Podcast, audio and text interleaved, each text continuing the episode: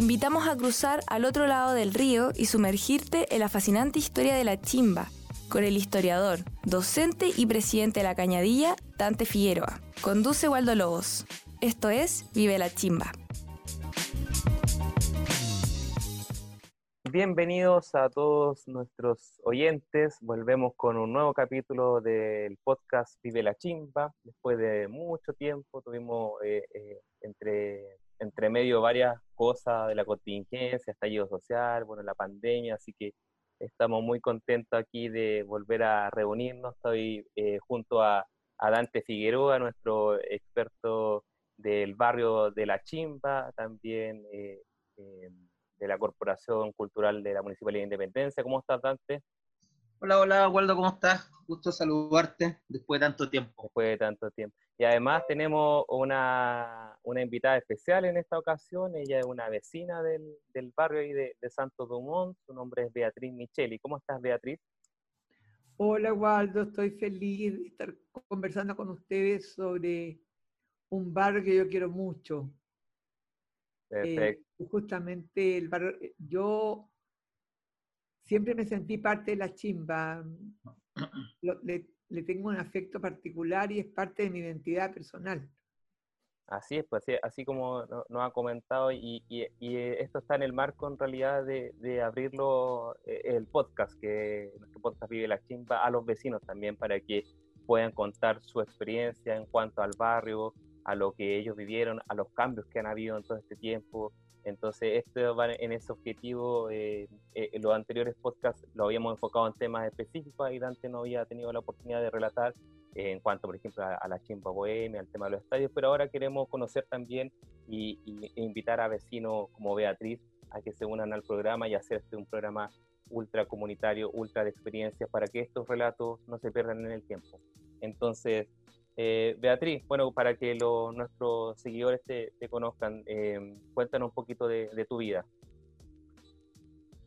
Eh, yo llegué a vivir acá, a la Chimba, concretamente a la calle Recoleta, casi a esquina Santos Dumont, cuando tenía cinco años.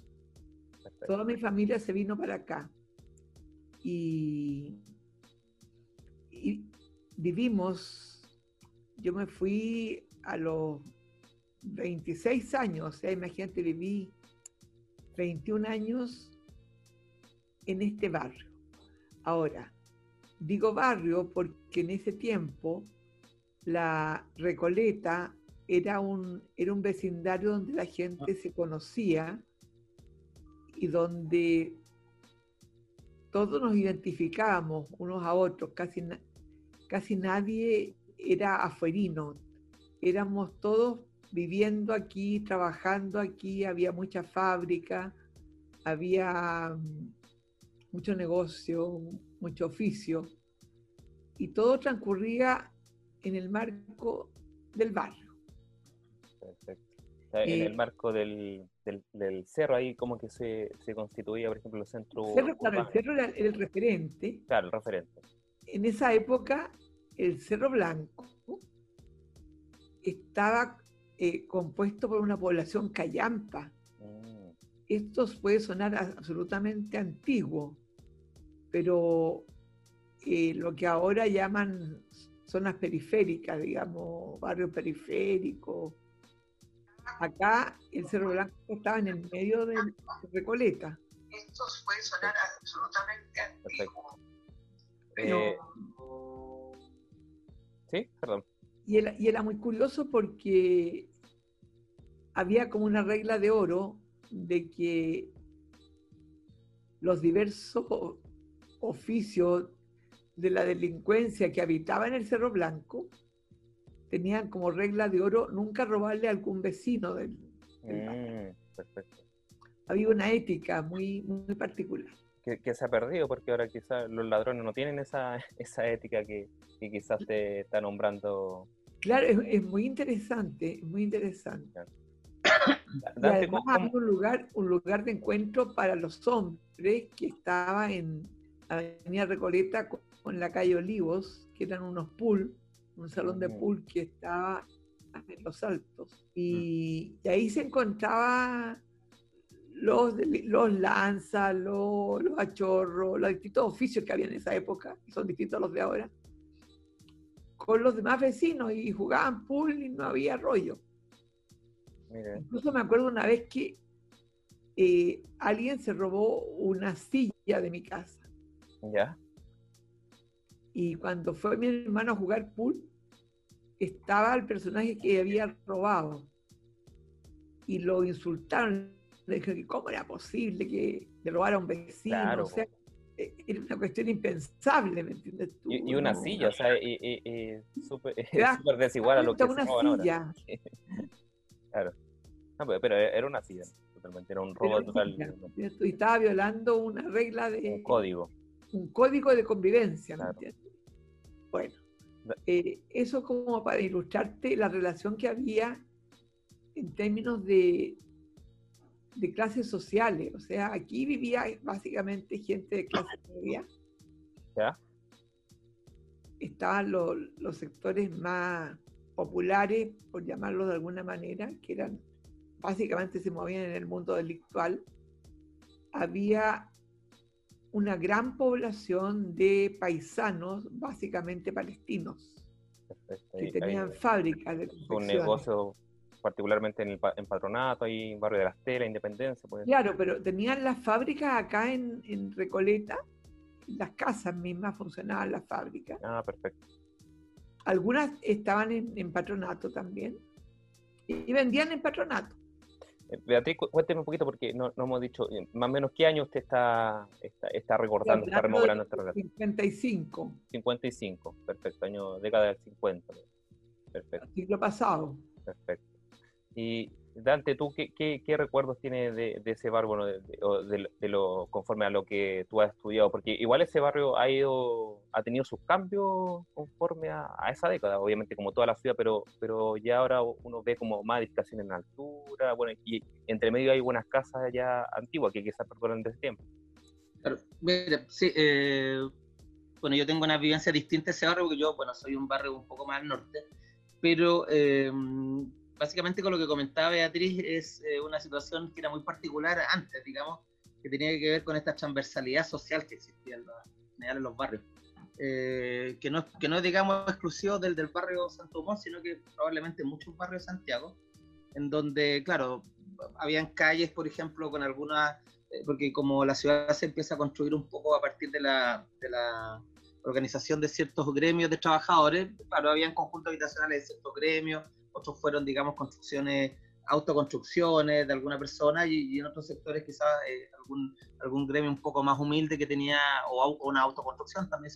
Entonces hay, hay como, bueno, y también harto cité, porque estamos hablando que en general lo que es Recoleta, Independencia y parte de Santiago, también habían muchos cités. Entonces hay una, hay, una, hay una situación, digamos, de conformación urbana que es bien heterogénea, pero, digamos, confluían esto, estas personas, como bien decía Beatriz, ¿cierto? En, un mismo mundo, en el fondo no eran mundos distintos, se daba mucho en los colegios, o sea, había una mezcla, y, también pasaba por las calles, o sea, podría haber cuatro o cinco calles más allá, por ejemplo, hubiera un CITE, o un sector un poco más popular, que probablemente habían otras condiciones eh, culturales o sociales que podían, claro, estar, más ligados, digamos, a, a trabajos más precarios, o en algunos casos incluso a ciertos elementos de, pequeña delincuencia, ¿cierto? Y, claro, y que coexistían con, con los barrios. Ahora, esos son barrios que, que, bueno, se van a transformar mucho a partir de la década de los 90. Em, en general, cuando se produce todo un proceso como reurbanización de Santiago, no sé si te, si te acuerdas, Waldo, que no eres más joven, pero en los 90, la, Beatriz se puede contar un poco, en los 90, incluso en Santiago, eh, se empieza a producir este, este, digamos, incentivo tributario, por decirlo de alguna manera, de subvenciones para la construcción en altura. Mm. Bueno, si observamos prácticamente todo lo que hay frente al Parque de los Reyes, todos estos edificios, justamente fueron con ese propósito que estuvieron antiguas casonas.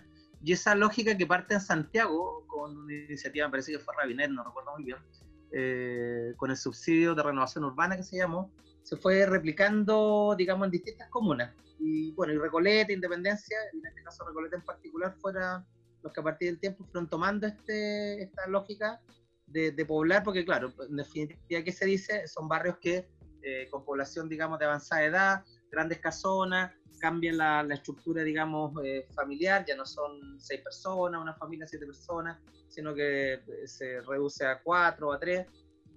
Entonces, aparentemente, estas casonas están de más y se empieza a producir lo que se dice en ese momento en términos demográficos, una, una baja, digamos, de la densidad demográfica y se empieza a promover con una normativa bien poco clara, porque en general los planos reguladores eh, se fueron construyendo en algunas comunas más adelante, entonces empezó simplemente a, lucrar con él, o sea, empezó, digamos, más que la planificación misma, hay una, hay una lógica del mercado que empieza a operar y, claro, empieza después con el tiempo y lo que ocurre muy común en casi todas las comunas con la llegada del metro. Exactamente, eso, mismo te iba, a mencionar. las estaciones del metro a lo largo lo que hacen es destruir sus entornos más próximos. Y bueno, y el caso de ahí de, donde habla Beatriz, que fue su, su, barrio, digamos, de infancia, bueno, está al lado de la estación del metro, entonces empezó a, a, destruirse. Yo creo que ahí se produce una destrucción porque en definitiva, claro, opera una lógica mercantil ante una también una, ante una poca regulación en términos de, de la planificación urbana que permiten las construcciones en altura y bueno, y va a producir lo que hoy día es, digamos. Sí, tota-, totalmente, que, extraño, que, que, que, contradicción ahí conforma eso de que finalmente el metro podría como democratizar la, los desplazamientos de la gente, ayuda a tantas cosas, pero también eh, está el lado B, que es el tema de, de, esta mercantilización de, de, algunos lugares, que se, eh, no hay una buena regulación conforme al, al, cuidado del patrimonio, entonces eh, eh, ahí se, arma una, una, gran contradicción. Beatriz, tú, en, una conversación previa que tuvimos ahí con, con Dante también, eh, tú no hablaste mucho de, un teatro, el teatro Recoleta, si, mal no lo equivoco. Bueno, fíjate que... Quería que me comentara más o menos de cuál era como la dinámica conforme a ese teatro, que era algo muy interesante que tú nos contaste. Como parte de, de, esta vida barrial, digamos, que no es lo mismo de ahora, en la esquina de de Recoleta con Dominica estaba el Teatro Recoleta, que era un cine. ¿Ya? Era un cine, pero, esos cines antiguos donde daban tres películas el día domingo. Y, uno entraba y de día y salía de noche. Era algo muy simpático porque al cine iban las familias y tú sabes que yo, yo lo vi con mis ojos, la gente llevaba la comida al cine. mudaba las guaguas en el cine. O sea, era, era otra forma de vivir el ir a ver una película. Era, era un paseo, pero que integraba todas las otras actividades domésticas al cine, ¿entiendes? Y nadie se hacía problema, ni se le hubiera ocurrido reclamar, ni nada por el estilo. Eh, estaba además un poco más allá el Picaresque, que era un teatro de revistas. Perfecto. Era un poco más en nocturno, un, un trato como de teatro, un poquito de como para adultos solamente. O... Claro, eh, eran revistas, revistas con, con ballet de mujeres, mujeres, era como un bim bam boom, ya. pero de barrio, ¿me entiendes? Donde iba, pero donde venían cómicos destacados de, de ese género de de espectáculo. Creo que, en, otro capítulo con Dante hablamos del, tema de la chisma bohemia, repasamos un poquito del, teatro picaresque, ¿cierto, Dante? Sí, hablamos un poquito del, del picaresque, claro. Sí. efectivamente. Sí, me parece muy interesante lo que dice Beatriz, porque, por ejemplo, para, los oyentes más, más jóvenes, más actuales, tienen como la noción del cine relacionado con, con popcorn, con bebidas, con que uno no puede entrar casi nada al cine, sino que tiene que comprarlo todo y finalmente una entrada al cine termina costando 20 mil pesos porque eh, tiene que comprar todo lo asociado para los niños, entonces es muy icónico lo que usted señala Beatriz en el sentido de que cada persona llevaba su comida y, era, era, no era mal visto. Era, no era mal visto, o sea, nadie se le hubiera ocurrido reclamar. Claro.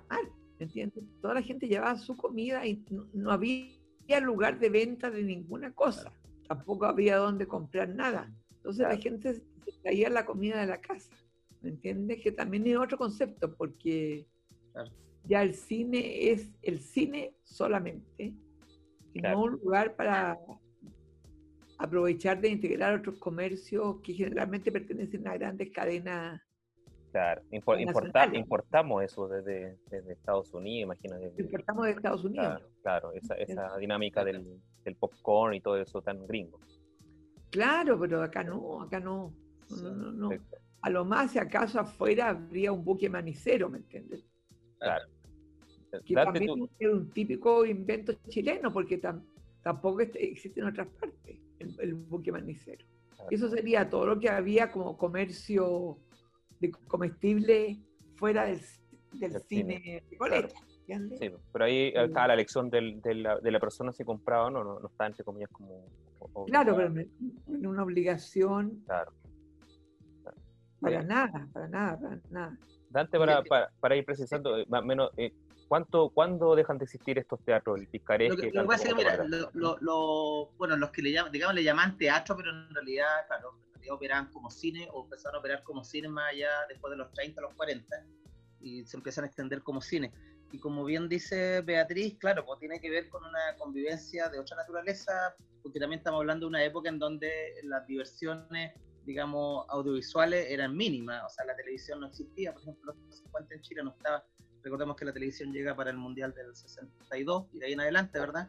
Mm. Y bueno, y la masificación un poco posterior, incluso entonces era como la entretención de la gente, y por eso había el matiner muy noche, y que además eran grandes salas, porque los teatros cuando se crean se crean como grandes salas que llegaron a tener algunos hasta 3.000 personas, entonces hasta cualquier cine de barrio tenía 1.500, 2.000 aposentadurías, de hecho casi todos los sector no fueron bajo esa misma lógica. Entonces, claro, es súper distinto y, y, también con el tiempo lo que empezó a ocurrir eh, bueno, la Beatriz habla del, del, picaresque, ¿cierto? Claro, bueno, después con la dictadura empieza a morir, eh, digamos, el vodevil y la, y la, digamos, y la noche en, Santiago, fundamentalmente por el que hay otras cosas, eh, por, este tema de, tampoco de la, de la provisión de reunión. Y, y, claro, y el picaresque fue super, sumamente importante. Me acuerdo, no sé si tú te acuerdas, Beatriz, el que Viera con su marido, me parece que... Por supuesto, era y, bueno, y Vilche. Y, Vilche. Vilche. Y, en el picaresque en el picaresque era interesante porque estaba, eh, bueno, yo investigando en realidad, bueno, no lo conocí, o sea, lo conozco ahora, pero eh, investigando se hacía un campeonato de sudamericano y, y, era bien popular el picaresque, pero era bien popular porque de hecho había carteles que decían de que por favor no, no, no decirle garabato, no ofender a los artistas, porque, parece que, que, el público interactuaba constantemente con el artista. Ah, okay. claro, había, harto feedback ahí. había harto feedback, claro. Y, esta, y estas expresiones culturales, claro, pues fueron muriendo porque, digamos, en los 80 también estas salas se vuelven improductivas en términos económicos, porque, claro, ¿quién mantiene una sala tan grande? Además que apareció la televisión, y había más Claro, apareció la televisión, había mucha competencia y también mantener esta gran estructura, al final se empezaron a dar cuenta, como tú bien dices, copiando los modelos gringos, pero también dándose cuenta que una sala de 2.000 personas era innecesaria cuando a hacer varias salas de 300 personas, por ejemplo con distinta oferta también. Con distinta oferta, claro, que podían irlos variando en el mismo terreno, o sea, prácticamente en el mismo terreno del teatro podía hacer cuatro, bueno, de hecho fue lo que ocurrió con algunas salas de teatro que todavía existen en el centro, que las readecuaron, hicieron como cuatro, cuatro o cinco salas dentro de lo que era el, cine original.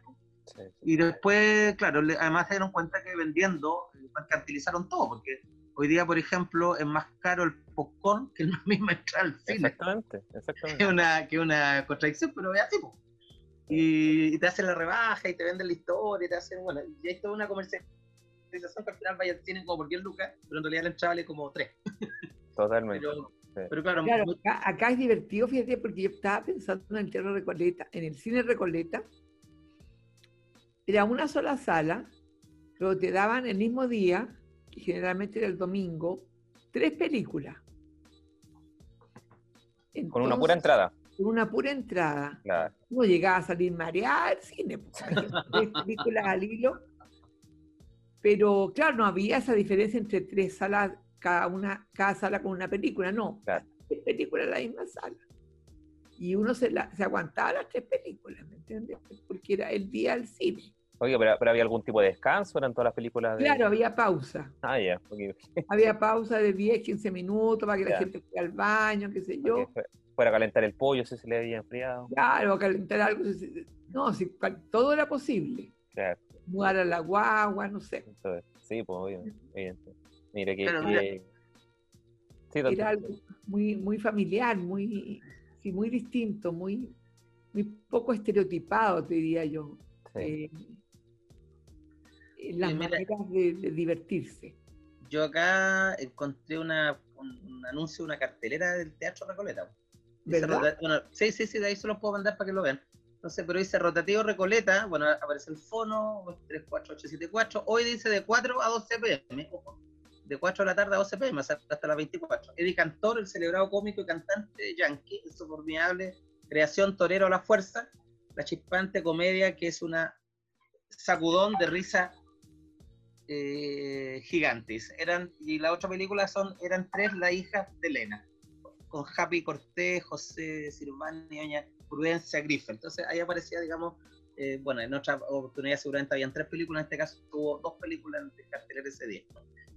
Mire, qué, interesante. Claro, te das cuenta que en un mismo día te daban por lo menos dos. Claro, dos. Y, claro, y era rotativo, o sea, eran, imagínate, de las, 4, de las 4 de la tarde a las 12 de la noche. 8 horas. 8, horas consecutivas. Entonces por eso había que ir con comida. Claro, pues, con la coca daba, hambre. claro, si no te morías de hambre, pues imagínate. Sí, oiga, para, para bueno, interesante la, la historia del, del, Teatro Recoleta, también ubicado ahí en el, en el sector de, en lo alrededor del Santo, del Santo Dumont. Eh, también vivieron vecinos icónicos ahí en, en, ese tiempo, Beatriz, creo que, que, usted alguna vez conoció o, o vio desde lejos a la, a la hermana Sorovera, más, más, más, la hermana, Solovera, y hasta otra folclorista, ¿cómo se llama? La que es equivalente a la Violeta Parra, que vivían también en Santo Dumont. Eh, Margot Loyola. Margot Loyola, también vivió en el barrio. Loyola también vivía en Santo Dumont. Mire. Buen, dato ahí, porque como, como ha pasado con otros capítulos de La Chimba, hemos hemos conocido que grandes poetas, bueno, sobre todo poetas, ¿cierto? Antes artistas han vivido ahí en, la, chimba en, la chimba, sí, por el lado de Independencia. Ahora conocemos este, eh, por, por datos de Artis que la, la hermana Solovera también vivieron en este sector. Y, sí, y me, recuerdo que, que Dante, una vez que le pregunté por qué se daba este, este, este tipo de fenómeno, de por qué tanto artista de, ligado, bueno, obviamente artista ligado a arte, por la redundancia, eh, vivía en este sector o, pernoctó en este sector en algún tiempo y Dante me, señalaba, según, según, mal no recuerdo, era porque finalmente la chimba era una comuna dormitorio, un sector dormitorio para gente que venía de regiones. Claro. ¿Sí? Efectivamente, efectivamente. Y había mucha residencial, por mucha residencial, claro. Y, claro, imagino que, los precios de, hospedaje eran mucho más baratos que en el centro de Santiago o, en otros sectores. Entonces, por supuesto. Claro, por supuesto. Además quedaba, cerca de la estación Mapocho. Claro, justamente. Sí. justamente. eso es lo que, bueno, lo que, lo que dice Beatriz es, un dato no menor, porque es una situación muy similar que ocurre en el sector de Estación Central, que también tiene una lógica de construcción urbana y social bien parecido al sector norte de, de la capital, que tiene que ver con este como, digamos, por un lado cerca de, obviamente, las estaciones, muchas pensiones, eh, muchos bares también, muchos bares, lugar de, de expendio de alcohol, eh, restaurantes, eh, algunos de mala muerte, otros de picada, digamos. obviamente acá estábamos cerca de la Vega, el mercado, por tanto, un poco comer también era más barato, o sea, la comida estaba más cerca y por tanto también había como mucha, digamos, distribución que era un poco más barato. Era muy común las picadas para acá, entonces, de una otra manera, claro, de una otra manera, eso fue generando también la atención, porque en el fondo, para la inspiración, sobre todo para, para aquellos, digamos, literatos, poetas, músicos, que se nutren con el mundo popular, claro. que ven el mundo popular, digamos, y quieren valorar el mundo popular, porque es un poco la lógica, digamos, estar, aquí mismo, o sea, en el fondo, cómo yo me inspiro, cómo yo construyo teóricamente la música o la literatura si lo, lo hago desde lejos. Entonces al final se vienen a vivir o empiezan a cohabitar en ese sector. Entonces llegan, conocen, lo invitan a picar, empiezan a darse de vuelta por los, los restaurantes, hay algunos, digamos, literatos que se dan vueltas por varios restaurantes, después algunos pues se quedaron viviendo por acá, por, los distintos sectores, fue, muy común eso, fue muy, muy habitual porque, claro, porque de alguna forma está la inspiración para la creación, porque están todas las expresiones, porque está, digamos, está la alegría, está la tristeza, está la desesperanza, está la, la vida. Claro, es la vida misma. Es la vida misma, como dice. Bueno, para... Incluso habían cabaret, así, bien particulares. Lo, comentamos en otro capítulo, eso, todo el tema de, la bohemia y... Claro, porque había toda una vida bohemia que también murió, por supuesto con el toque de queda y eso, pero, eh, pero había una vida bohemia importante. Sí, totalmente. Ahora, otra cosa que yo quería, no sé si a ustedes les interesa mencionar, pero que a mí me llamaba mucho la atención su extinción. Cuando después de un tiempo volví a Recoleta, la cantidad de oficios variados que había y de, y de tipos de comercio distintos. Por decirte, estaban las paqueterías, estaba una lavandería, había una relojería que en realidad era un lugar donde poco vendía relojes, más bien reparaban relojes. Eh, almacenes de la, de la más diversa variedad, o sea, el supermercado no existía, existía el mm. almacén. Ahí tú comprabas todo. Y lo compraba eh, al detalle, pero al detalle no venían envasados. Es una cosa que yo no olvido nunca. Había unos cajones adosados a la pared donde estaba el producto a granel.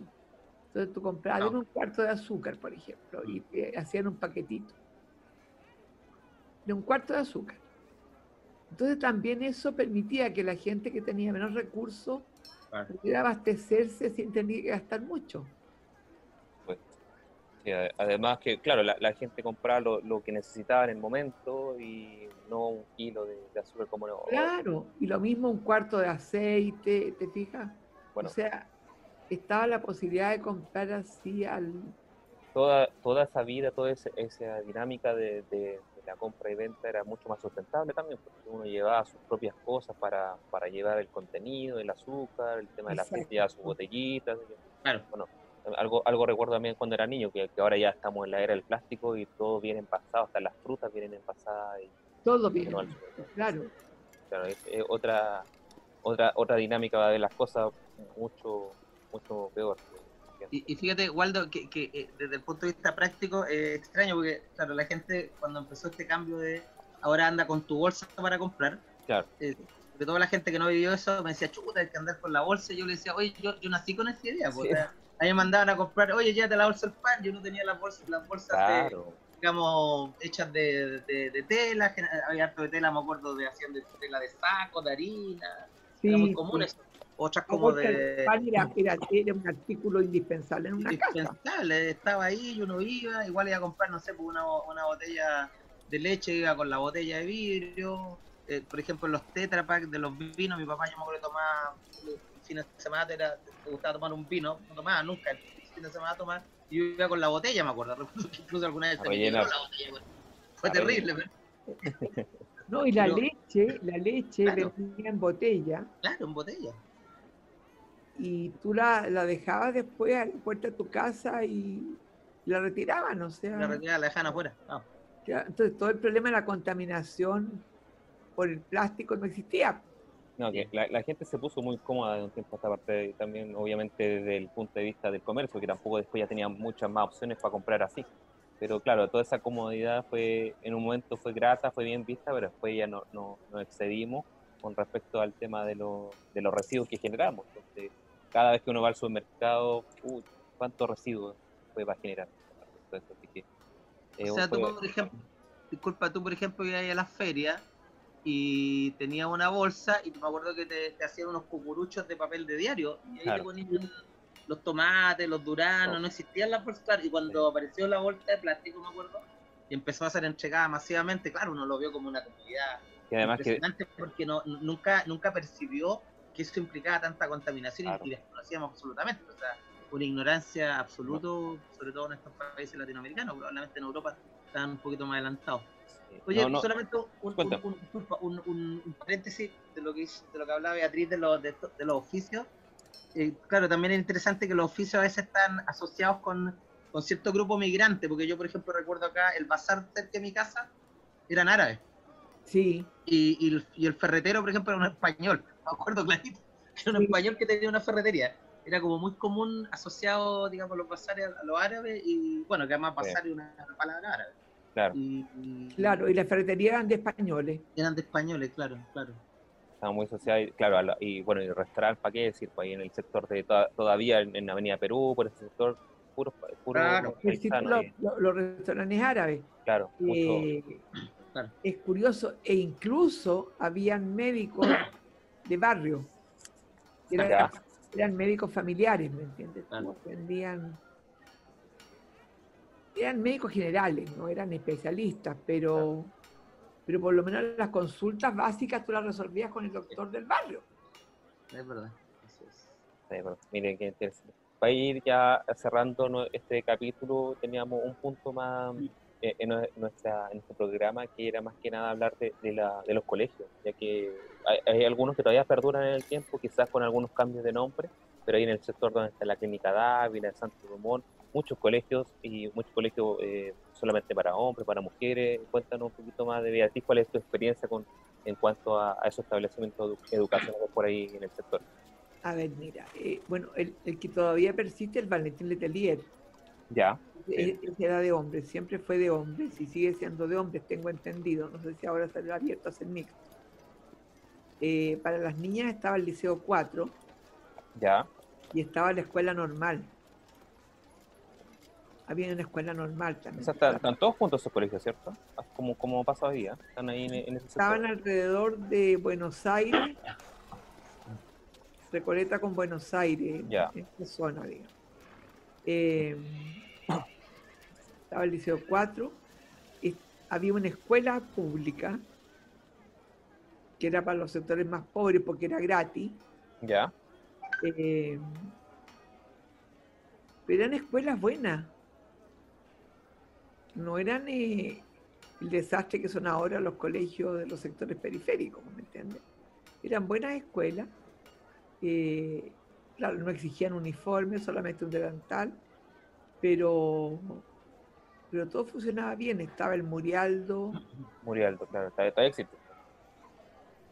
y que todavía está. y- y la gente del barrio iba a esos colegios, o sea, no, no iban, no se desplazaba a Providencia, a Santiago No, no, Centro, no, no. iba a esos colegios. Por ejemplo, eh, de clase media era la, el- la, la Academia de Humanidades. Ah, Ya, ya, Ahí se educó mi hermano y se educaron mis dos sobrinos. ya, perfecto. Y ese era de los, de los padres dominicos que tenían la- esta super iglesia que ahora está tan famosa por los mármoles, que, es una iglesia muy bella. Tiene un museo muy interesante, esto también una biblioteca, la tuve la oportunidad de, de ingresar. Hasta un observatorio tiene. Mire, ah, eso no, no lo sabía. ¿Qué cosa tiene? Y no, Observatorio. un observatorio. Ah, no sabía. No, yo tampoco. Interesante ahí para, un dato cuando ya se acabe el desconfinamiento poder ahí pasar el dato a nuestros oyentes para que vayan a visitar. Dante, ¿cuál es más o menos tu experiencia con- en cuanto a los colegios? ¿Algún dato Bueno, sumándome a los que dice Beatriz, bueno, pues ahí está el, el- el emblemático Valentín Letelier, que era el antiguo liceo de hombres número uno de Santiago, que originalmente se llamó Liceo Santiago. Y que bueno, que interesante porque es el primer, eh, bueno, cuando aparece toda la, desde la mediados del segundo, segundo, segunda mitad del siglo XIX, digamos, cuando se produce toda esta, digamos, eh, disputa entre lo laico y lo religioso, aparece desde el lado laico, digamos, eh, y varios más, y Valentín Letelier, por cierto, eh, y se produce una, un, digamos, la necesidad de crear un, un- liceo que tuviera esas características. Y el Liceo de Santiago lo crean a finales del siglo XIX, entonces es súper antiguo. Y del Liceo de Santiago, digamos, la continuación es después ponerle el Liceo número uno de hombres Santiago, para posteriormente ponerle el nombre de, de alguna manera quien fue el artífice de esto, que fue Valentín Letelier. Y, y, y más importante, y aparte de eso, aparte del, del- del liceo, digamos, de su antigüedad, de su origen, porque en realidad el Valentín Letelier como nombre es del año 29, desde la crisis, pero Santiago, imagínate, son 30 años antes, entonces casi 40. Entonces súper antiguo como colegio. Y lo otro interesante que de ahí, que de ahí surge, que de ahí surge, digamos, el Magallanes. O sea, David Arellano era profesor del Liceo Santiago. Ah, sí, sí, sí lo tocamos. Sí, sí recuerdo. Entonces, claro, ahí interesante porque digamos también tiene una ligación con el tema deportivo. Pero era un liceo súper emblemático que lamentablemente, como la mayoría de los colegios municipalizados de los sectores más, digamos, más como, no el sector oriente, por decirlo de alguna forma, eh, fueron perdiendo la calidad de sus colegios por este tema de, de que la, al final la municipalización fue sepultar, eh, digamos, la calidad de la educación y, una, una, educación más equitativa, porque significaba, como decía Beatriz, que todos de alguna manera fueran a los colegios del barrio, porque de una u otra forma la calidad no era tan distinta al de otro lugar. Hoy día, claro, son calidades muy dispares. Entonces, el, Valentín Letelier, que tenía un gran prestigio, hoy día en términos de excelencia académica, como lo miden ahora, está muy lejano a ser un colegio de prestigio como llegó a serlo, por ejemplo, en la de los 50 o 60. Exacto, exacto. No, yo conocí mucha gente profesional que se había formado en el Valentín Letelier y lo recordaba con, con gran cariño y un excelente colegio. bueno, a todo esto, los, del Happening, ¿te acuerdas que siempre hacían el grito del Valentín Letelier, el Rabani, Fernando Larcón? Claro, ¿Eran de ahí también? Sí, sí, sí, lo gritaban, siempre, siempre lo hacían, vale, vale, vale, Valentín y Tirán, porque ellos tres habían sido, ellos dos por lo menos, Rabani y Alarcón eran del Letelier, habían salido ahí, entre muchos más seguramente. Es que yo, yo hay un punto que quiero recalcar, es, es la, la heterogeneidad social de, los, de los barrios. Eh, no había esta segregación que hay ahora, ¿me entiendes? Que están los colegios de élite, los colegios para los pobres. No, acá se educaba todo el mundo en colegios parecidos y eran buenos, eran buenos. O sea, si muchos profesionales y poetas y escritores salieron de ahí, no es casual. No, pues no es casual no es casual, ¿me entiendes? Entonces, eh, la educación era de muy buena calidad. incluso la de las escuelas públicas, que eran gratuitas, eran de muy buena calidad también. Entonces, e, era un mundo muy distinto, porque era un mundo integrado socialmente. Sí, y, más allá de, lo, entre comillas, del tema social, eh, mire que, que, sería útil que, todas las comunas tuvieran un, colegio de, calidad, que tuviera el acceso de todas las personas en, este tiempo de pandemia, ya que aquí, por ejemplo, se proponían algunos modelos de, internacionales donde la gente solamente estuviera en contacto con su barrio, y, pero es imposible en una ciudad como Santiago, donde todo lo bueno pareciera que se concentra en, ciertas comunas, los colegios, los, los trabajos eh, la universidad en ciertas comunas y las otras comunas como que no, no existe, solamente son comunas de dormitorio. Entonces, qué importante sería que, que, esa realidad de los años 50, 60 en Chile, eh, en Santiago al menos, eh, estuviera presente todavía, para en este caso de, pandemia. Un link que quería hacer con la realidad. Bueno, estimado Beatriz, antes estamos ya llegando al final, nos, extendimos con este programa, pero realmente la, conversación estuvo bien interesante. Eh, muchas, gracias, Beatriz, por darte el tiempo de compartir con nosotros, de manifestar tu inquietud de, querer participar y, queremos esto, queremos motivar a los vecinos aquí de, Recoleta, de Independencia, de Conchalí, que tengan experiencia, de que tengan cosas que contar como, como tú, a que se animen y participen de nuestro programa. Es un programa abierto, como, como lo señalé al principio. Y, bueno, también muchas gracias a Dante por, por siempre aportarnos con toda su historia, con todos sus estudios que él ha realizado. También un vecino del barrio, también así que muy empoderado. Así que eso, lo, invito a, a, decir algunos comentarios finales, estimado, y estaríamos cerrando. Sí, agradecer la, la, invitación una vez más, bueno, ya soy como de la casa, ya me siento como Totalmente. parte del programa, así que eh, súper contento porque creo que esta, esta experiencia a partir de, de, los vecinos también son extremadamente enriquecedoras. Claro, yo soy vecino y tengo esa facultad también, pero, y, bueno, yo he tenido la posibilidad de estudiar, pero yo también muchas de las cosas que yo te comentaba alguna vez he podido ir investigando y profundizando justamente a partir de vecinos como son Beatriz que cuentan y que dan un dato, que a veces para ellos puede ser un dato, digamos, aislado de su vida, pero que yo lo tomo y lo empiezo a profundizar y lo sistematizo. Entonces se construye una historia a partir de la historia oral y del relato de los vecinos, que es fundamental hoy día para rescatar, digamos, la, la memoria colectiva de, nuestra ciudad. Así que muy agradecido de Beatriz y, por supuesto, igual. Totalmente. Eh, Beatriz, ¿alguna palabrita de, de cierre? Yo quiero agradecer la oportunidad que ustedes me brindaron pues este era un antiguo sueño mío de contar la experiencia de lo que había sido Recoleta antes de. Claro. La Recoleta antigua, la Recoleta heterogénea, la Recoleta multiclasista, la Recoleta de vecindad, ¿me entiendes? Eh, y, y esta conversación me ha esta conversación me ha parecido de mayor interés y creo que tienen que difundirla e, e, invitar a otros que yo creo que seguramente van a estar muy contentos de poder también compartir sus vivencias de otro tiempo en que la sociedad, la ciudad estaba construida y pensada de otra manera, más democrática, más, más diversa. Eh, a veces para avanzar quizá hay que recortar eh, o filtrar lo bueno que había en ese entonces. Qué bueno su, última reflexión, Beatriz. Y bueno, y con eso damos por finalizado este quinto programa, que fue el que más nos costó sacar, pero eh, vamos a, seguir acompañándole en estos tiempos de pandemia con estos relatos de este sitio, como yo le digo, tan característico, con tanta historia que es la chimba. Así que muchas gracias a todos, Dante, Beatriz, y nos veremos en una, o nos escucharemos en una próxima ocasión. Así que chao, chao, hasta luego. un abrazo a todos. Gracias por la oportunidad, un gran abrazo y que, que viva la chimba. Eso, viva la chimba. Chao Dante, chao Beatriz, nos vemos, que estén bien.